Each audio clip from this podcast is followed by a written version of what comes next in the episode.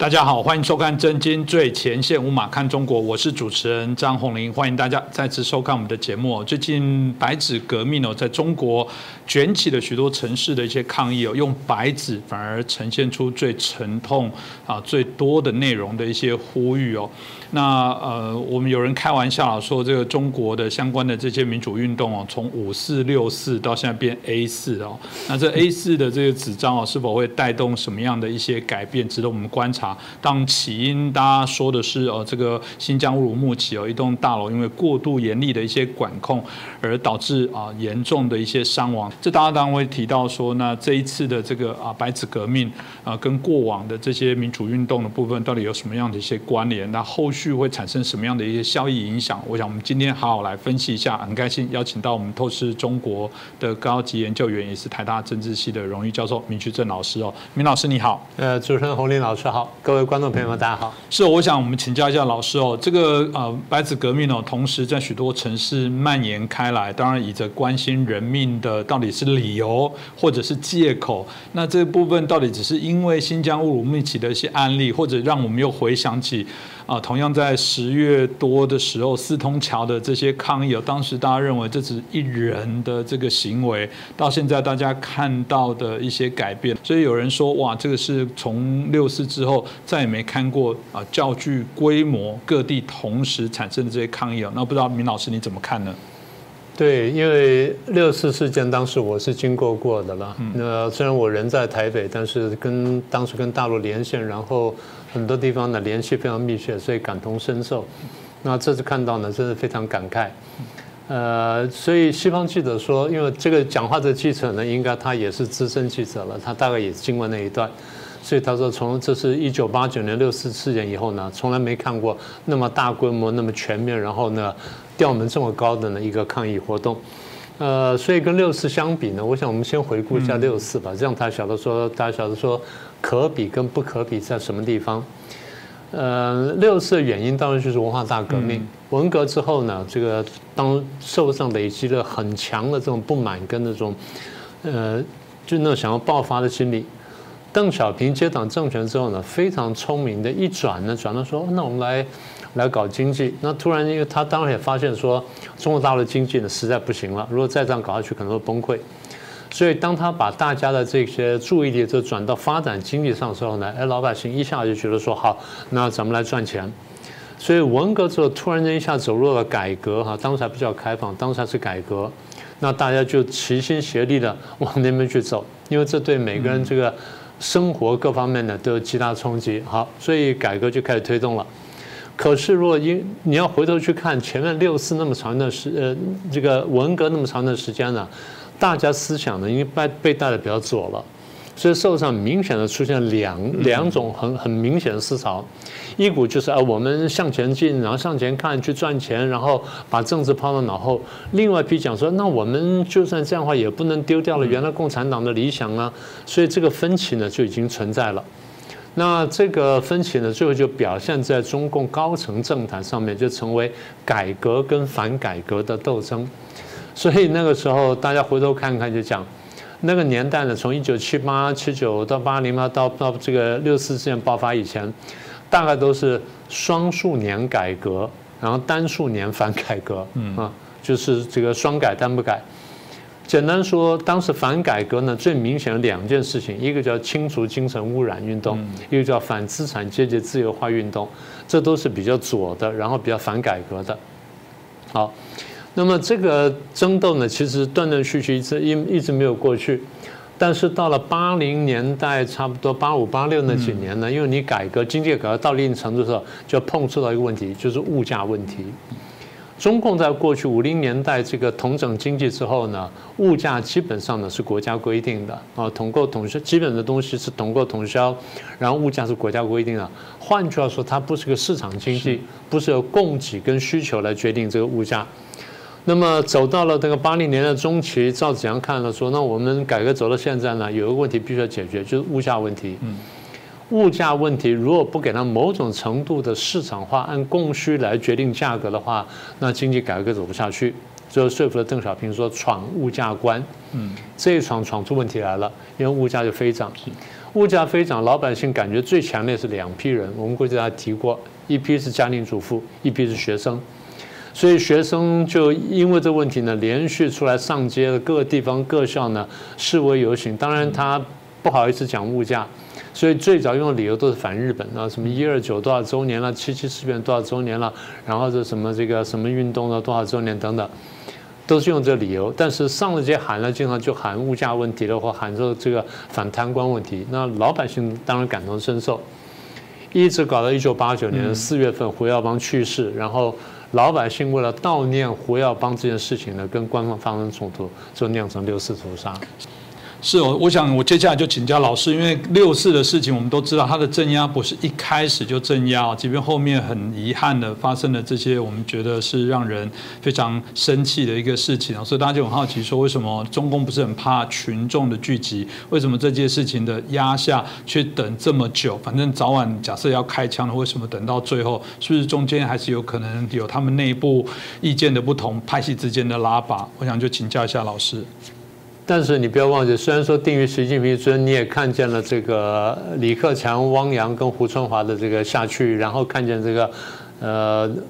呃胡锦涛呢被强行嫁出去，所以这些很细微的事情呢，都反映了中共内部呢对这个问题呢有不同的看法。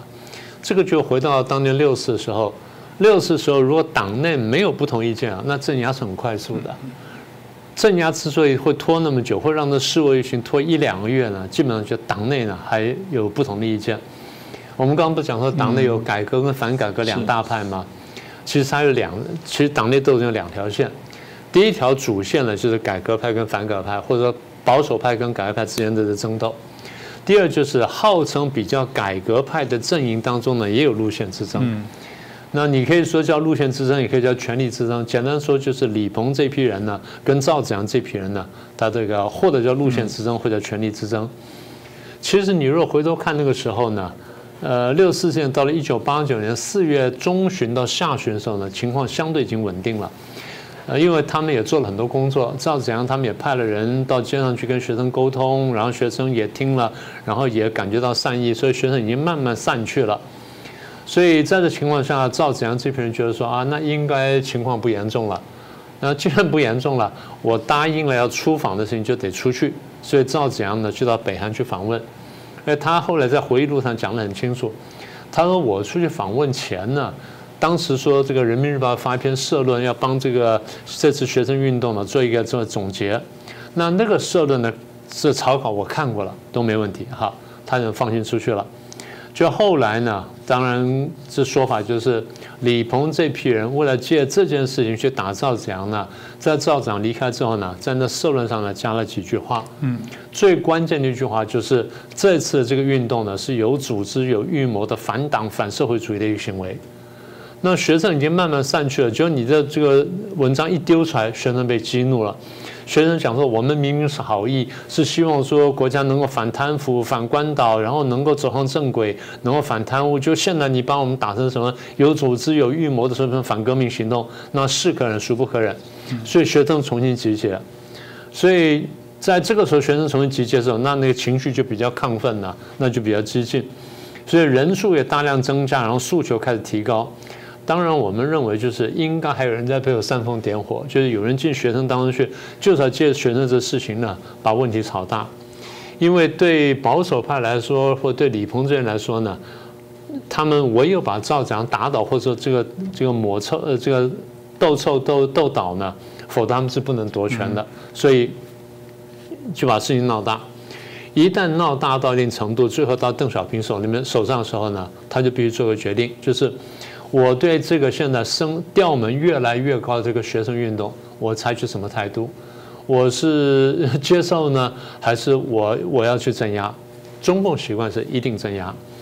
所以当高层开会基本做了决定，做了镇压决定之后呢，当然有些人是反对的。那当时投票，赵子阳作为总书记，他说这个决定我不能接受，嗯，所以我决定辞职。按照中共党章规定，他是可以辞职的。所以他辞职之后呢，他自己心里有数，但又不敢明讲，所以他不是去了天安门嘛，然后拿了大声公对学生喊话吗？说我们年纪大了，无所谓的，那你们还年轻，你们要爱惜身体。他用很隐晦的话讲，告诉学生说怎么样，但学生呢就听不下去。那学生有的就把他当作共产党一般领导人一样就骂了，就不晓得他苦口婆心在那劝。那他离开之后没多久，然后就开始镇压了。那屠杀非常惨烈，反正是光是北京一地呢，就是几万人。然后中国，呃一两百个城市呢，各个地方都镇压，然后追杀的杀的这个一塌糊涂。赵子阳本人呢被软禁十几年，官方的宣传呢还是老一套，就是境外势力进来这个煽动啊什么等等，然后最后搞所谓和平演变。那么也就是所有这些事情呢，中国从来不会说是我的统治出了问题，向来就是你们外面人在那搞鬼才把我们搞乱的。好，那这么一来呢，就赵子阳就坐实了什么什么呃引爆动乱了，然后分裂国家、分裂党的罪名。赵子阳当然到死都不接受这罪名，但是官方统一口径就是所有这东西呢都叫做颜色革命。所以从反和平演变到反颜色革命呢，一路下来呢，先用这口号。所以今天你看白纸革命呢，他现在又说境外势力，你也看到就用这个方法。对，其实我想大家都很关心的部分是这一次的啊，这个白纸革命是否能等号成就之前的六四的这些革命运动的部分啊？因为那这过程当中有可能有相似的部分。老师你怎么看待？一开始您介绍六四之后，再来看这次的白纸革命呢？对，当然，对我们经过六四这个年代这些人呢，我们会很直觉反应说啊，这个好像相似度又又来了。可是它毕竟是有不同的地方哦，但相同跟不同都都存在。我必须这样说。呃，六四的时候呢，大家可能现在很难想象，在那个那时候是一九八九年，大概一九八，我刚刚是不是前面讲说这个那物价上涨吗？物价上涨呢，学生其实有不少的这个示威游行，但是不晓得为什么，当时普遍社会上也好，国际上也好呢，都把那一代学生看作是草莓的一代。当时我就有疑问，我说，如果是草莓一代的话，那你怎么解释这些人上街去示威游行呢？他们在上海、在北京、在很多大都市都都有出来游行啊，然后很多组织者后来我都认识，我问过这个现场情况，都说的确是这样，这的确真的是有很大的反差。一批人非常草莓，他什么都不管，然后就是呃追求个人未来的生活啦，然后追求什么等等。但另外一批人呢，却相当血性，对于现在社会上发生的事情呢，就感觉到说这个空气呢太过沉闷，受不了，所以反差很大。这一次同样你看到也是这样子，所以你说可比性吗？这次这个因为武汉肺炎所引爆这个清零风控，我们看搞到现在快三年。大概老百姓感受，我觉得很很难受。从我们，因为我们很多朋友在大陆，时不时跟他通话，或者他们跑回来，你去问他们呢，或者说你看到那些回来的人，他公开的谈话，你就晓得说那个感受非常强烈。大概怎么回事呢？第一就是整体感觉就是劳民伤财，没有必要这样做，就你这样做，然后这样做了之后呢，你还要又无休无止。然后第一呢，很很直接就是伤害经济，大家生活呢，普通人也觉得说不好了。第二呢，日常生活受到很大的影响，你这个出门也不方便。我记得大概不到半年前，嗯，广州一个爸爸呢非常生气，出来喊说：“我的女儿才十五个月大，她光是今天一天做了九次这个这捅鼻子核酸检查，十五个月大，然后就一岁了，一岁三个月大就出门去走一趟，然后捅了鼻子捅了捅了九次，非常生气。这还是能出去的。”嗯，那时候我们在做节目，不是讲过很多不能出去了吗？有跳楼死的，然后有封死的、饿死的什么等等，这些当然看起来是比较个别的案例。可是这些在一个文明国家，你是不能想象的。你能想象在台湾、在日本、在美国，因为风控就人家死在家里面吗？你很难想象把把门把门钉起来，或贴上封条，或钥匙插到外头嘛？你没法想象，所以严重影响日常生活。对小老百姓来说呢，譬如他做生意、做小生意的，开这个小商店的，或者这个弄个小摊位的赚钱的，现在就不能去赚钱了，他这个日子很难过的。很多中产阶级呢，他的他的储蓄在几年呢已经慢慢花光了，两年呢没有收入和很少收入，你再怎么存钱，你想想看，一一个一年到少说花个几十万上百万台币嘛，对大陆人来说，你是再节省一点点，他至少要有这这么高的用度，所以生活很困难。再加上你出去不能工作或找不到工作，会大量失业，那也造成经济困难。但我觉得所有这东西加起来，最后呢有两样东西大家最最受不了。第一是行动不自由，第二是言论不自由。你完全不给人家表达的机会，完全没有讲话机会，然后你有苦无处诉。我记得那时候在重庆在什么地方，一个女孩子，就咱们不是在那个，呃，她是高楼，不知道在几楼，反正在那个阳台上求救。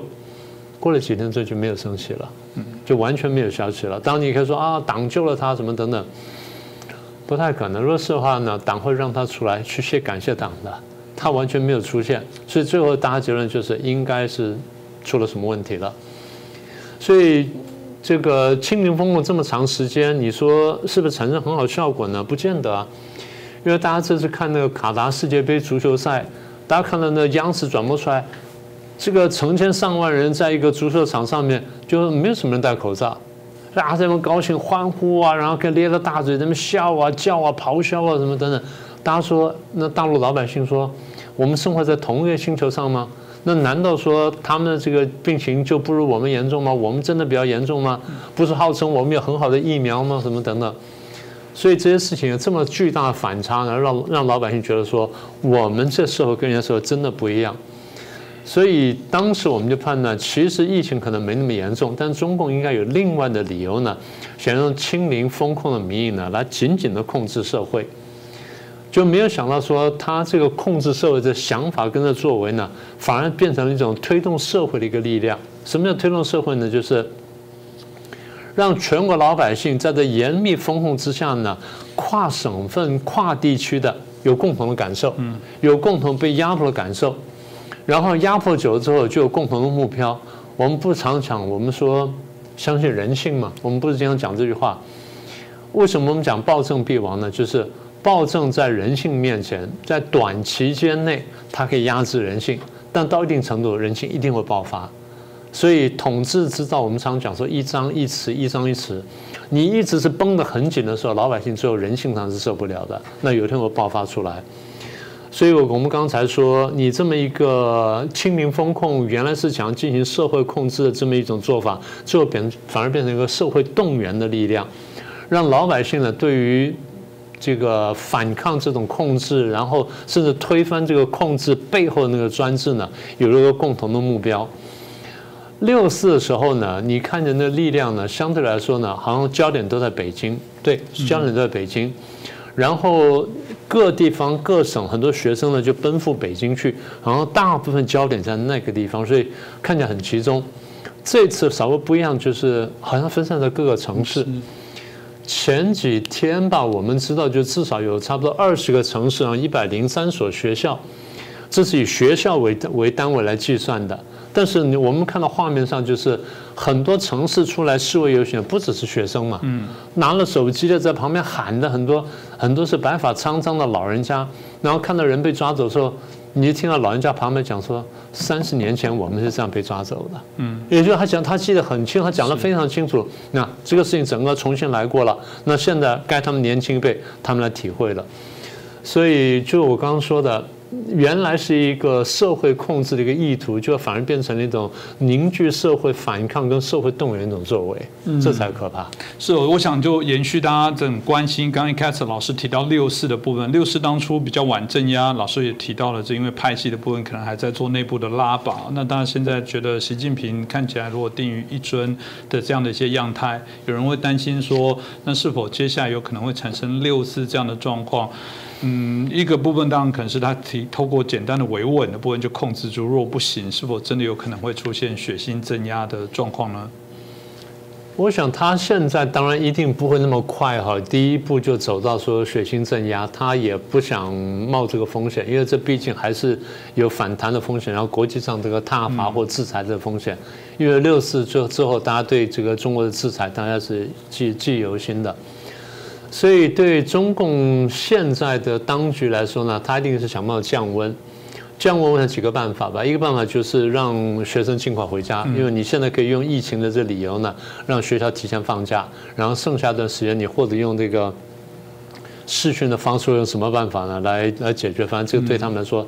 这个小事一桩。那再一个就是它一定会，因为它不是有那个摄像头嘛，它已经进行网格化管理了嘛，就对于大城市也好，对甚至对中型以上城市也好，它都做网格化管理，也就是把它城市呢用这个几乘几的方块呢，把它把它隔成小块小块的，每一块都有无数的摄像头去覆盖。然后这摄像头又连接什么呢？又连接人脸辨识，然后又连接手机的这个号码，然后连接手机定位，然后连接这个微信的这个掌控什么等等，所以使得人无所遁形。所以那个事情爆发之后没有多久，我那时候人家问我说，最后一定秋后算账。我按中按共产党个性，除非倒台，否则一定秋后算账。那现在问题是，大家看起来不太怕秋后算账，大家出来。所以现在变成一个一个一个怎怎么说呢？一个拉锯战，就老百姓的不害怕跟中共的镇压呢形成了拉锯战。中共呢在考虑我在哪一个点出手去镇压他，还是说现在我先想办法降温看看看降不降得了？那现在已经看到了政法委书记陈文清出来讲，我们要这个严厉打击啦，要怎么样维护政权稳定了。所以他现在就是一方面讲狠话。手呢下的不是很重，但是动作已经开始做了。它看是不是能有效降温。如果能有效降温的话，那当然这个事情就比较好办。啊，这第一个第一层我们看到的。那么不管是不是有效有效降温哈，那如果啊应该这样说，如果它不能有效降温，它事情发展到冲击事情本身冲击政权稳定，它会下重手啊，这第一个考虑。第二个考虑就是会不会牵涉到党内派系斗争，就是你开头最早问人的问题。六四事件之所以后来拖了那么久，然后最后才决定说要镇压，因为党内有反对流血镇压的这个坚决的意见。当然这一批呢最后被压下去了，啊，不管是乔石啦，或者说这个呃李瑞环啦，或这些人的意见呢被压下去了。那无论如何，就是你现在要考虑。如果说派系斗争也插手进的话，那怎么办？所以大概现在，对习近平来说呢，我们真的认为这是他上台十来年呢，十年以来呢，大概最大的一个统治危机，也是一个合法性的危机。大家一方面就是挑战你的风控，呃，是不是有道理？第二就是你背后是不是有其他的这些意图？然后为什么造成我们生活这么困难？然后这个为什么你这个该开放不开放？然后为什么现在要花这么多钱去盖方舱搞这东西？然后还有一个就是我们将来还可以详细谈的，就是核酸检测背后牵涉到这些不法利益到底有多大？这事情现在都慢慢都铺开来了。所以第一个是他们会先看是不是能够降温，如果能够降温，当然就算了。如果不能降温的话，那问题就会比较大。好，这第一层。第二层就是到底涉不涉及党内的争斗，也就是说，是不是有党内的派系在插手搞这件事情？我们这个外界人不一定会这样想，但是大概比较常研究中国人呢，自然就往这边想，因为他的逻辑就是如此。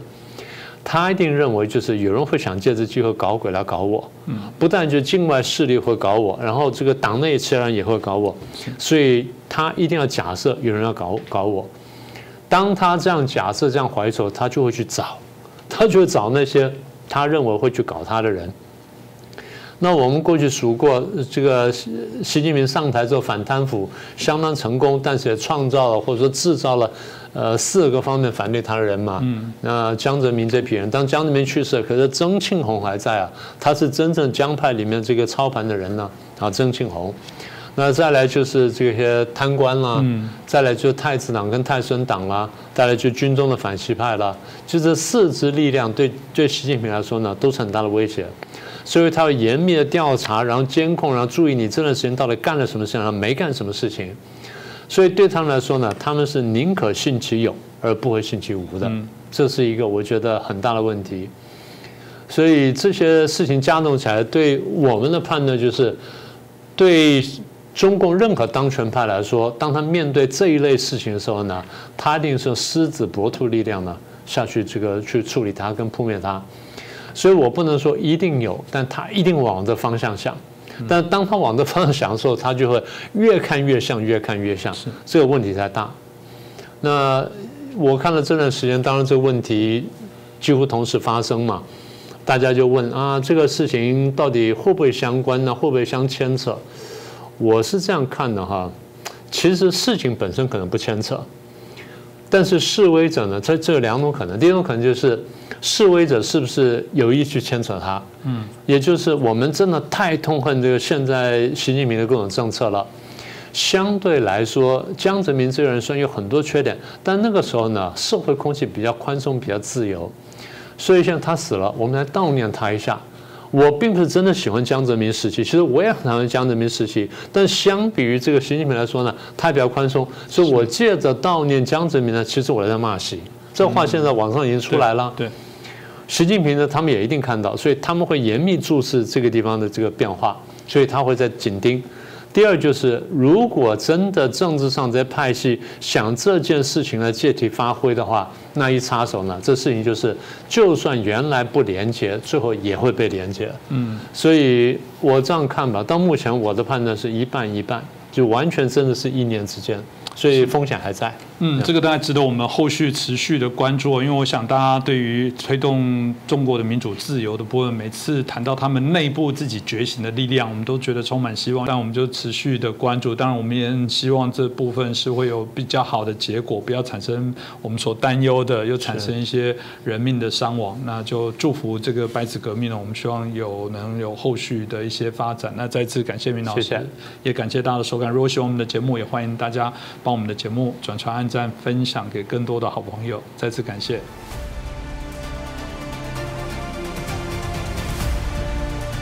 各位震惊最前线的好朋友们，我是主持人张宏林，欢迎订阅我们的频道，也记得打开小铃铛，掌握最新节目通知，让精彩评论不错过，更欢迎留言转传影片。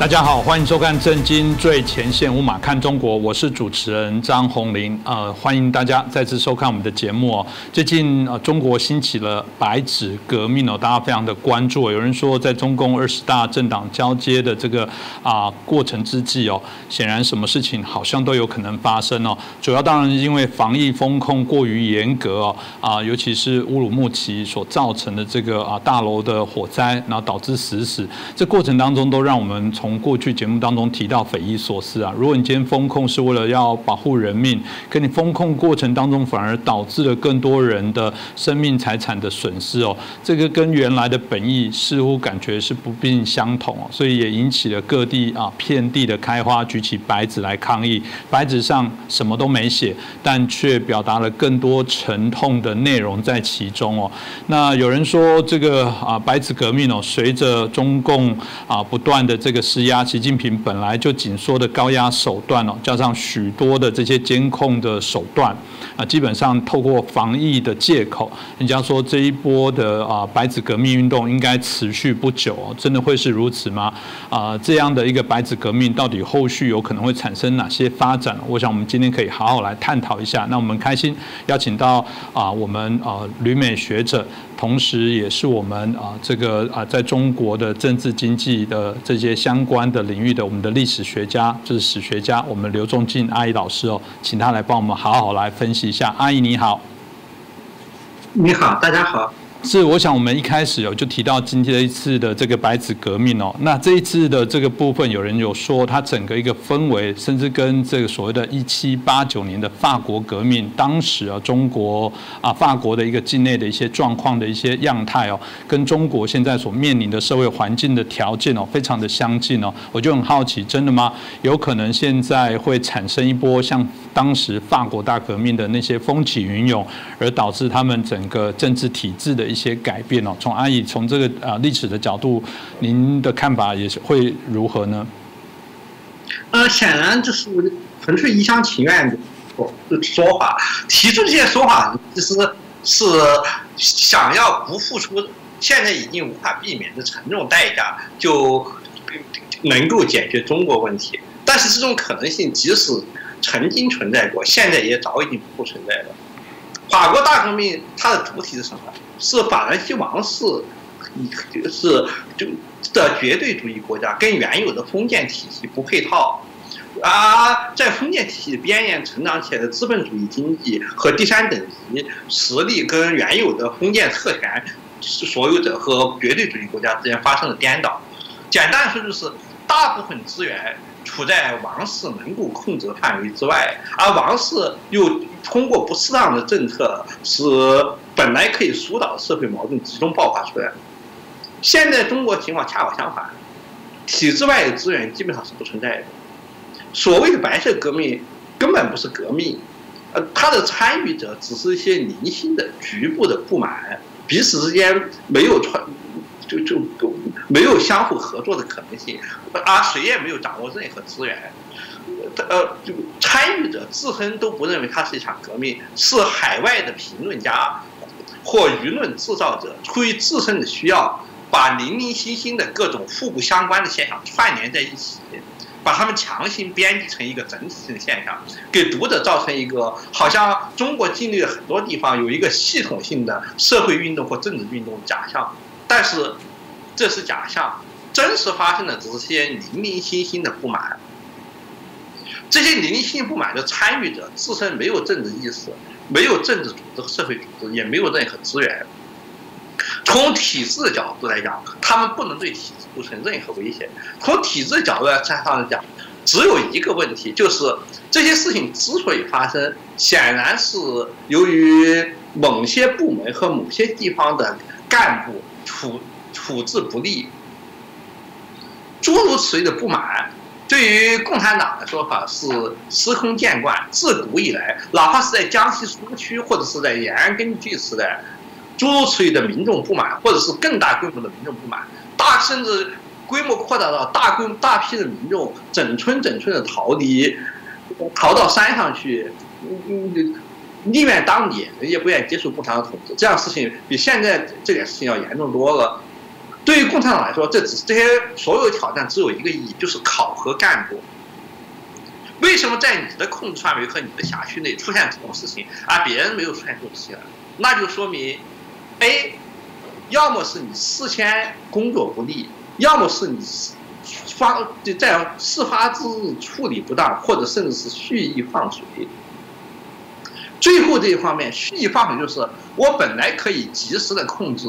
但是由于我其实对现行政策也有一些怀疑或者是不满，或者是有其他什么动机，把本来可以压住的矛盾没有压住，使它爆发出来。那么后面这种情况就严重了，这意味着处理这些事情的干部，像一九八九年的赵子阳一样，自身已经跟海内外敌对势力连为一气，是属于下一阶段清党的对象。反过来，我们从习近平执政以来，党内生态，掌握一切资源的党内生态的发展，也可以看出，就像是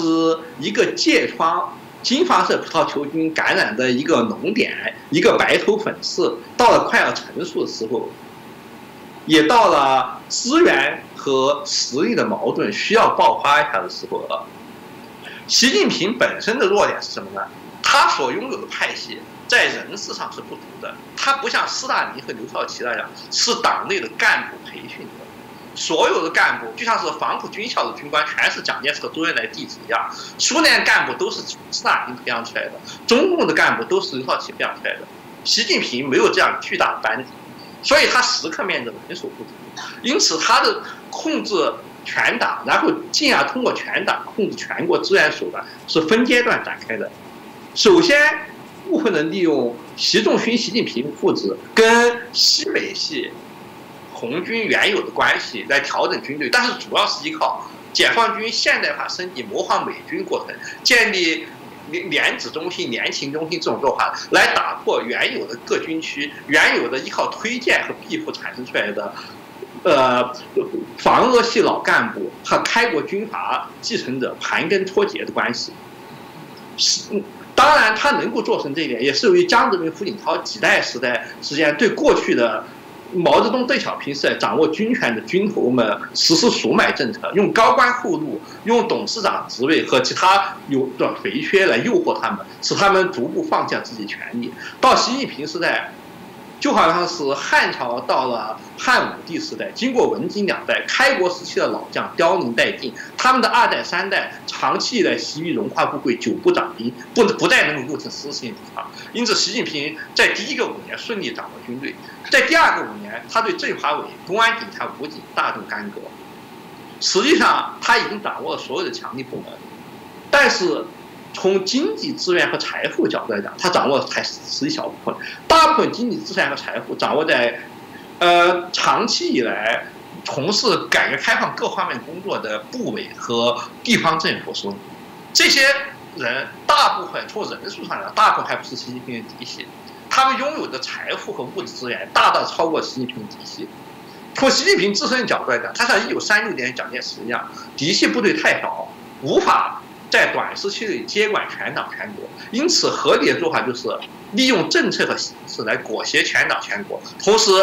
不断的考验其他非嫡系部队的忠诚，重点清洗一些不够忠诚和能力不足的人，从而政策大多数，使大多数不得不跟他走。所以白所谓的白纸革命是在非嫡系部队在受到不断挤压，感受到自己未来不再乐观的情况之下，或者是因为。牢骚满腹啊消极怠工，不管事，导致本来可以事先疏导，或者是出事以后及时镇压的民怨暴露出来，在国际上造成不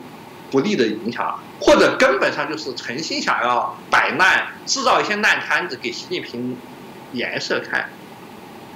这正是二十大以后，任何白痴都可以看出，非嫡系部队派系命不久矣。明年。二三月份政府换届以后，李克强政府最后下台以后，他们必定会靠边站，必定会丧失他们在过去几年改革开放时期曾经拥有的权利和资源。而习近平从事他的伟大事业或者安排他自己嫡系部队，也必然要征用这些资源。所以他们至少要耍一耍赖，像蒋介石在抗战前也会遇上蒋会遇见张学良、蒋蒋经国、陈济棠等人挑战一样，这都是想要统一党权。匪党造党的新新领袖所必然要面临挑战，就好像是一个已经成熟的脓包疮，无论你怎样宅心仁厚或者怎样杯酒释兵权，它早晚要在某个方面爆发出来。从习近平角度来讲，现在爆发出来没有坏处，他暴露出来哪些干部是不得力的，或者说故意消极怠工的，故意要让领导好看的。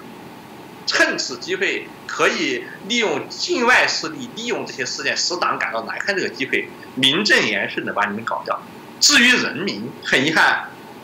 中国人民并不是法兰西王国的第三等级，他们不是有钱的律师的资产阶级，不是像拿破仑那样有学问、能打仗，但是因为没有贵族身份得不到升迁的革命军人。这些人是有实力的，中国人民绝绝无实力和资源，人民可以任意处置。习近平并或者是任何人都不会关心他们，他们到底是不是因为封禁而吃了亏，是不是封禁政策需要改变，那都毫不重要。重要的是处理这些事情的干部，有一些干部犯的错误，必须把他们揪出来清算掉。至于那些人民本身真正的人民那些具体不满，或者是秋后算账，通通镇压，或者是小恩小惠安抚一下，容易的很。是谁表示不满，给他发几百块钱就解决了。或者是干脆秋后算账，谁利用这个机会敲诈了政府几千块钱，回头等你回了老家，跟你的同伴分散开，很好收拾的时候，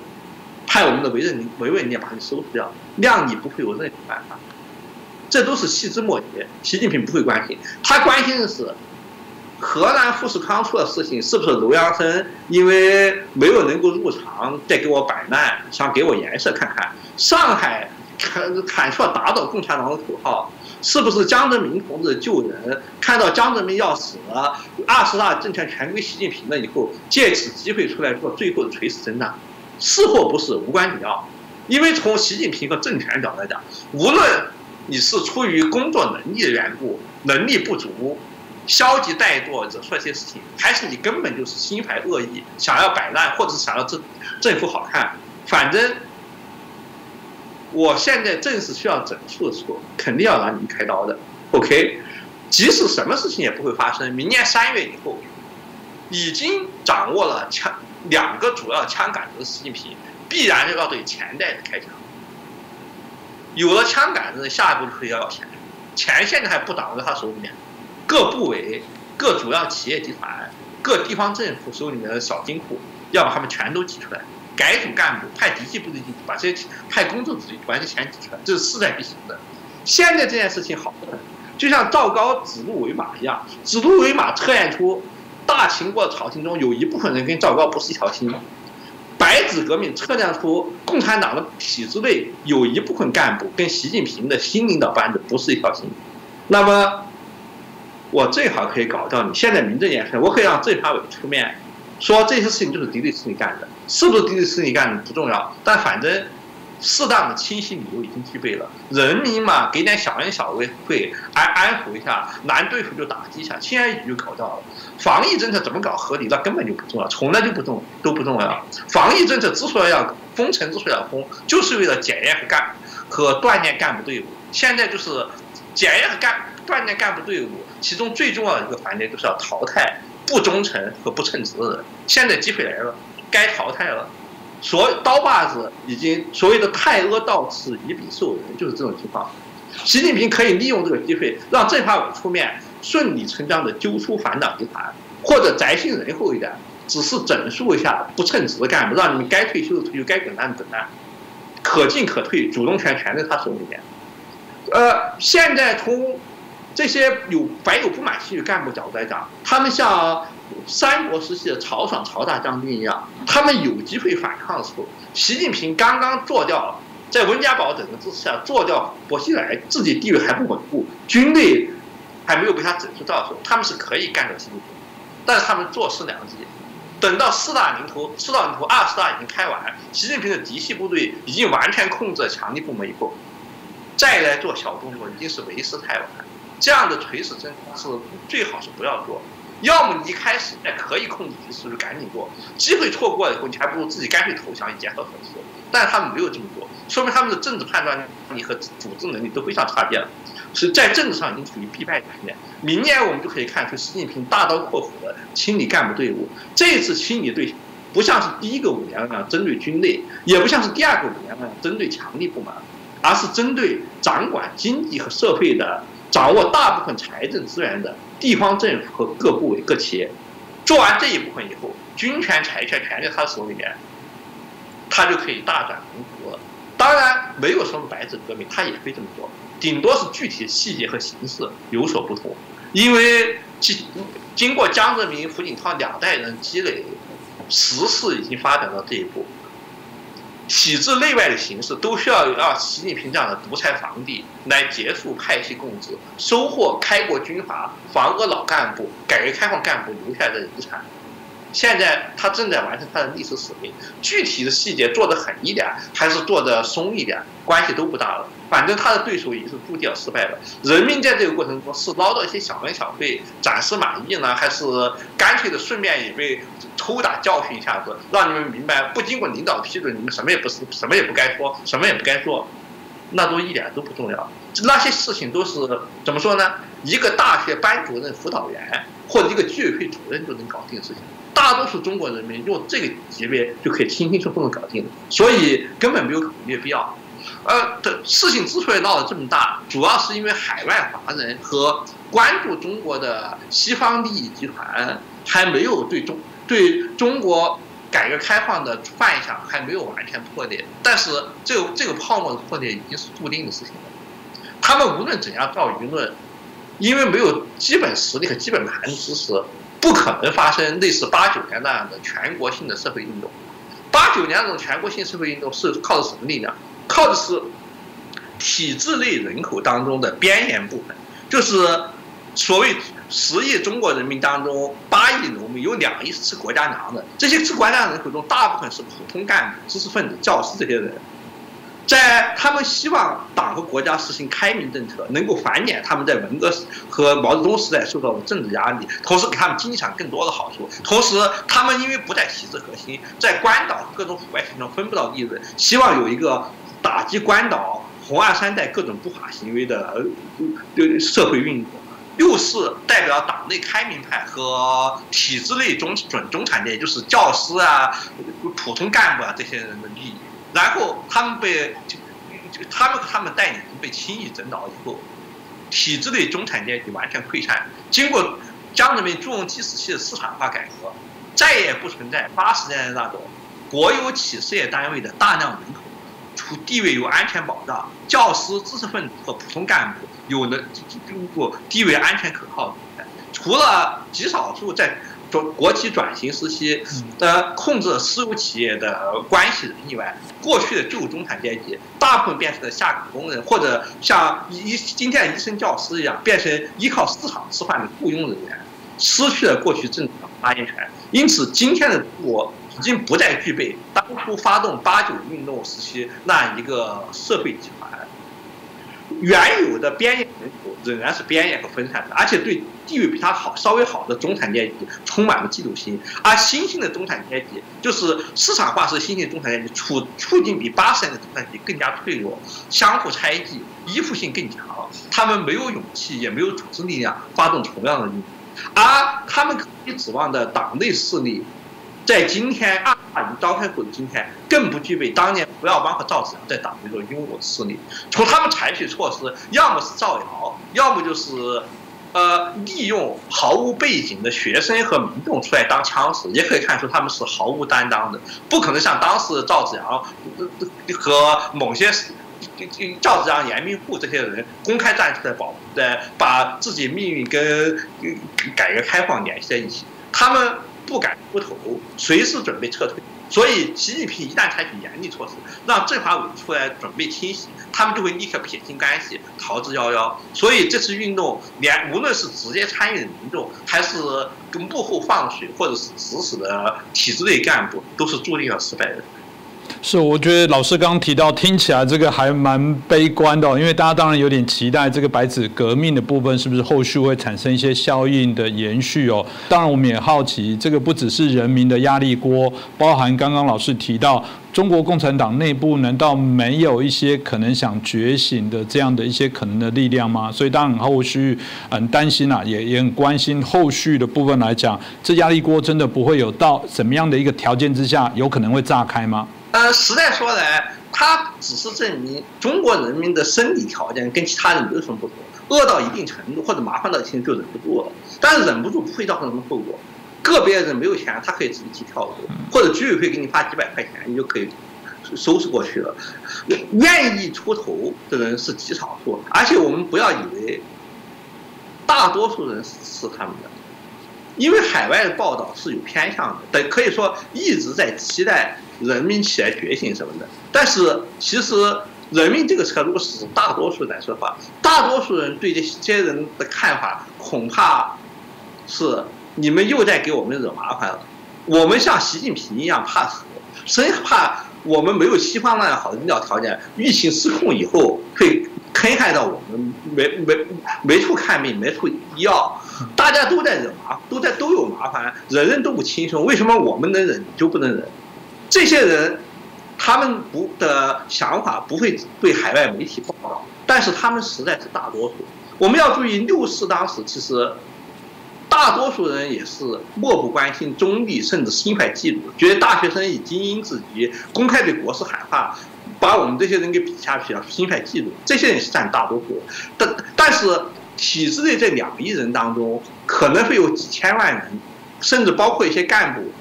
掌握资源干部是同情这这几几万名大学生。今天，白纸革命在全国上下零零星星出现的几千到顶多少几万人，在全国百分之九十五以上的无产阶级群众眼里面，恐怕跟当初疫情爆发时期。从海外归来的那些留学生，所谓的祖国建设，你你不在千里投毒，你第一是差不多的。你们只顾自己自私的利益，把大多数海外媒体不会暴露的，不不不会暴露的，但自私而愚昧的群众和愿望置置之不理。这些自私而愚昧的群众，只要习近平和他政府调动一下，其实他们自己就会穿上大白制服来帮助。就就就公公安和大白的殴打这些敢出头闹事的人，所以，比如说像上海这样的地方能有大规模的聚集，而且还没有被迅速的压服下去，本身就是说明体制有一部分干部是有问题，需要清算。如果这些干部及时反应的话，把无产阶级群众把害怕疫情，他们这样一闹，疫情更加失控，会害到我们身上。武汉这些群众动摇起来，配动员起来，配合白卫兵和公安警察工作的话，这些孤立民心的抗议者是很容易被压下去的。对于习近平来说的话，他其实根本不用担心人民会面临临界点的问题，人民面临临界点只会造成低层次的治安问题。顶多就是小规模的暴力团体，的导致大批很多地方的治安败坏，这对他的政权和他接下来要进行宏图也毫无影响。他真正担心是体制内的干部，用消极抵抗或者阳奉阴违的手段破坏他的的计划，因此这些干部暴露出来自己啊被消灭。哪怕是因此付出基层治安败坏，一部分群众受到损失，一部分群众民不聊生，干脆变成流寇，这样代价对他来说也是值得的。流寇对他没有威胁，流寇要成长到非常广、非常强大的地步才对他有威胁。现在要达到这一步还非常距离还很远。现在他需要关心的是，还没有整肃完毕的大多数干部有没有做到足够适应新时代。有没有做到两个确立、两个坚持？对新的中央主动的心悦诚服的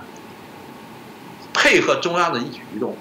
他现在的反应并不迅速。这主要不是因为他的政策问题，而是他实行强化中央集权和垂直管理结果，强化中央集权收收。把地方上的资源和决策权收拢到中央，这就意味着中央领导处理事情太多，接受信息太多，所以处理问题非常不及时。过去一线人员，比如说以前江泽民和胡锦涛似的，地方可以随便调动补给，现在都已经不行了。地方不能及时反应，所以事情小事容易闹大，大事情不容易得到及时处理。所有的做法都看上去是反应迟钝不及时，这是过度中央集权的天然弱点。但是这种过度中央集权措施，正好是打击党内三条派系集中资源所必须的，而反应延迟所导致治安败坏和各种群体事件背后导致的后遗症，还没有超出可可控可防的范围内。他们造成骚乱，等于说是吧，不会对县级以上的干部构成直接冲击，对于普通人民和社会经济造成的冲击是达不到中央领导一层，在中央领导。呃，重新改中央中央干部和主要核心干部正在改组关键时刻，这些次要问题是可以忽略不计的。这就是所谓的抓大放小。习近平是懂得抓大放小的。从他过去十年先抓军队再抓警察这个基本步骤就可以看出，他即使在别的方面一窍不通，或者受人嘲笑，在党内权力斗争和官场生态方面是有丰富经验的。他知道在自身人实力和班底不足的情况下，应该先抓哪些是最重要的，不太重要的慢慢抓。现在已经把最重要的抓住，就这这需下一步需要抓的是财政经济方面，把资源集中到自己手里面。至于地方治安呢、民生之类的问题，那都是芝麻绿豆的问题，属于抓大放小中间的小当中最小最小的部分。未来两三年可以暂时搁起不提，以后事情闹大了就以后再说。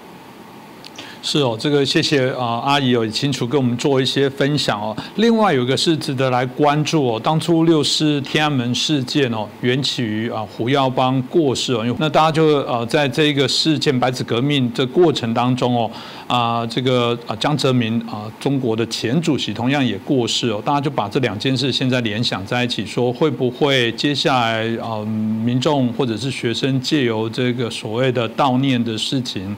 而再来做这些群聚呃聚会，或者透过其他的一些形式哦，来产生另外一波的一些集结哦，之后会导致啊习近平啊在他任内对于这些群众来进行武力开枪这样的一些行为哦，所以大家现在是很关心后续有没有可能有这些相关的一些发展，这部分是不是继续请教一下阿姨？嗯，当然不会，就是开枪是有可能，但是不是重不很重要，当然绝不可能发生像六四事件，或者是像是香港反送中运动那种大规模的群众聚集。不，六四时期可以发生这种事情，是因为胡耀邦所领导的团派负责青年的工作的干部，像严明富这样负责白区工作的干部，和教教育部门的很多很多呃。干部都是跟胡耀邦站在一起，对学生采取了放水的政策，所以学生的集结才能成为可能。而邓小平也因此断定胡耀邦和赵紫阳对此承担主要应该承担主要责任，因为如果没有他们，或者是他们采取了另外一种态度的话，天安门事变也是不可能。因此，他根本就没有必要派部队进来开枪。然而，今天我们首先要注意，江泽民手下的干部班底跟胡耀邦是不一样的。跟江泽民关系密切的，主要是一些，嗯，这这跟俄罗斯寡头比较相似，在国企改制当中得到利益的人，以及通过赎买政策赎买开国军阀和防俄老干部时期，他重点赎买的派系。呃，军内的二代、三代之类的，把用大量的在经济转型时期可以得到得到大量灰色收入的职位交交给他们，形成一个寡头集团。这个寡头集团并不像是胡耀邦当时的团派了呀，能够动员动员大量的青年学生和干部。嗯，习习近平在第一任期还需要借助王岐山，在第三个任期内，他信任就是蔡奇这种纯粹的下下属他。过去在邓小平时代、江泽民时代、胡锦涛时代，还有某种意义上集体领导，就是说一个常委分管一片，他跟总书记之间的关系接近于盟友，而不是上下级。习近平刚刚上台的时候，他跟王岐山是关系比较接近于邓小平和陈云的关系，江泽民和乔石的关系，就是说王岐山并不完全他强。但是到了现在，像蔡奇、王晓红这些人已经完全的习近平下属了，无论是教育部门。还是任何一个部门都不存在当年像胡耀邦或者是严明富这样能够调动一大批干部整体性的放水这种，所以能够放出来水是零零星星的，无法形成就是震动全国的相互串联的的一致的一致性行动，不能形成相应的行动，大规模的镇压是毫无必要的，只需要对个别几个点采取行动。我相信政法委。开一次会议，把全国公安的信息交换一下，然后是花上一两三个星期锁定主要对象，整个事情就会被轻而易分化瓦解和重点镇压。分化瓦解一部分，重点镇压一部分，小恩小惠收买一部分，整个事情就会烟消火灭，根本没有办法升级到六四时期那个局面。它不是压垮习近平的最最后一根带稻草，相恰好相反。是送给习近平的一个刀把子，可以方便习近平做他本来就应该做，而且是非做不可的事情。彻底清理手中没有枪杆，但是拥有一定物质资源的党内山头，把他们的资源挤出来，用随便什么罪名把他们清理掉，把资源挤出来供自己的嫡系部队和自己的伟大事业使用。如果说原来借口还不完善的话，现在这个借口已经送到习近平嘴边了。而且是最好的借口。政治家需要什么样的借口呢？对于政治家来讲，最好的状态就是像现在这样。如果完全没有公开的敌人，那么没有合理借口进行整肃是不好的。或者有敌人，但是真正存在有像袁世凯时代蔡蔡松坡和海内外各种敌对势力那种，就真正具有极大威胁性的内外勾连敌人，也是难以对付的。最好就是像现在这样。有敌人，而且可以联系到海外势力的头上，可以形成整数的借口。但是这样敌人没有实力，不能串联，基本上是不堪一击的。可以顺理成章的为明年的全面执政做出必要的准备。所以对于习近平来讲的话，他等于是收到一个小小的礼物，可以把他本来就会做，而且本来就是非做不可的事情进一步合理化，同时也提供了一张 P H 试纸，对。本来该整肃哪些人，不该整肃哪些人，还有一点点疑惑的话，现在呈现出这张地图，就清晰的指的显示出哪些干部是不忠诚的，或者是能力有问题的，或者是包藏祸心的，该怎么处理就很清楚了。处理完了以后，体制内上上下下都是像蔡奇那样的，蔡奇和李强这样的人，因为无无论上级意志合理不合理，会造成什么样的后果，只要。忠诚的执行新的中呃领导班子的意图，就不再以过去九龙治水时代那种以合合作伙伴自居，而是以不动大脑的这下属和奴仆自居。这样新新形式新干部才能够迅速升迁，不能适适应这个新形势和新时代的干部，就要迅速退出历史舞台。分散的就就算是城是现在，就算是有一些势力表示不满，他们也已经错过了能够在不制造重大破坏的情况下反制习近平的可能性的。换句话说，现在要反制习近平，只能够把习近平、中国共产党和中国一起反对，让他们一起毁灭，不可能在保存改革开放主要成果的同时。只做局部的外科手术，去掉习近平，然后把局面重新拉回到，比如说江泽民时代，大家一起可以闷声发大财的的状态。而习近平在他隐忍的最初五年，局势还不肯定，最初五年是极力避免让大家看清楚这一点。现在他已经羽翼丰满，不需要再顾及任何人的想法了。现在他可以冲锋破下赌注了，就是无论是西方的政治势、主流政治势力，还是国内的所有政拥有资源的政治集团，都是下不了这个决心的。西方能够做的就是 away from，就是远离中国，避免遭到损失。他还下不了彻底铲除中国的决心。然而，要具体的想要把中国共产党与中国人民分开，这是不可能的，更不要说把习近平跟党和国家分开来了。所以他们不能够像以前日本支持蔡蔡蔡锷反对袁世凯那样采取果断的措施，而国内的所有政治团连露面胆胆量都没有，只是敢做试探性的骚扰性动作。这这些试探性骚扰性动作将会加速自身的毁灭。至于普通人民，他们本来就是只在乎眼前的鸡毛蒜皮一点小利和小麻烦，习近平可以轻而易举搞定他们。嗯，然后他们会忘掉自己曾经做过什么事情，曾经想到过什么事情，会以为自己一开始就是毫不怀疑的，像过去拥护毛泽东一样，毫不怀疑的拥护习近平和中华民族的，只有一小撮败类。但是幸运的是，在习总书记里面，他，已经被迅速打倒败类，想要破坏党和国家和人民同心齐协力的伟大事业，但是他们是成不了大气候的。然后，习近平真正弱点是什么呢？他以在体制内和国际没有怎么什么真正的弱点，又没有什么真正的障碍了。在国际上，也只有在崛起的中国推行帝国主义政策，严重的碰撞国际秩序的时候，才会面临实力的较较量。这个较量还不会立刻来临，在这个时间短期的时间段里，两三年之内，他正在进入自己的黄金时代。是所谓时来天地皆同力，运去英雄不自由。他现在就要进入时来天地皆同力的状状态，所有反对他或者是伤害他的同盟，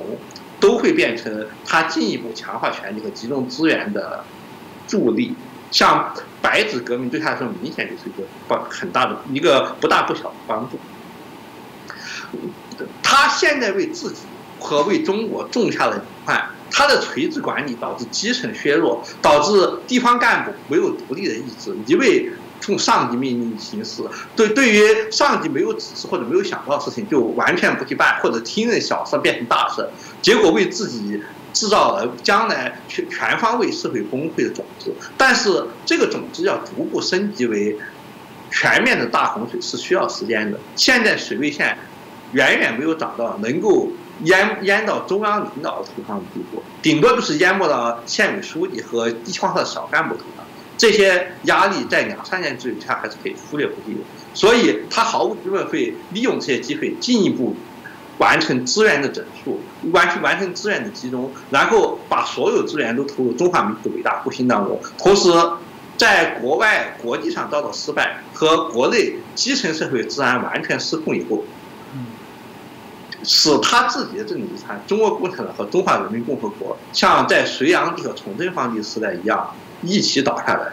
使得所有企图保全中国而牺牲习近平和共产党的图谋都彻底失败。是，谢谢我们今天刘仲基阿言老师哦，这个清楚的跟我们谈到白纸革命后续可能的一些发展了。当然，我们自己以我自己来说，我们一定还是啊希望乐观其成，因为所有的这些改革其实还是源自于内部自己的觉醒最好。但台湾民众嗯啊，对于中国期待民主化的过程当中，是否中国的民众感受到自己愿意来做一些改变？而这些改变的过程当中，总是啊大家啊充满了许多的一些挑战，所以那个压力。不会不小，也许在某个时间点啊会产生更大的效益，甚至在某个时间点有可能就会成功的扭转中国政治体制的一些改变哦。希望那一天哦尽快的到来。那今天再次感谢阿姨，也感谢大家的收看。如果喜欢我们的节目，同样欢迎大家帮我们转传、按赞、订阅、分享。再次感谢大家，谢谢各位。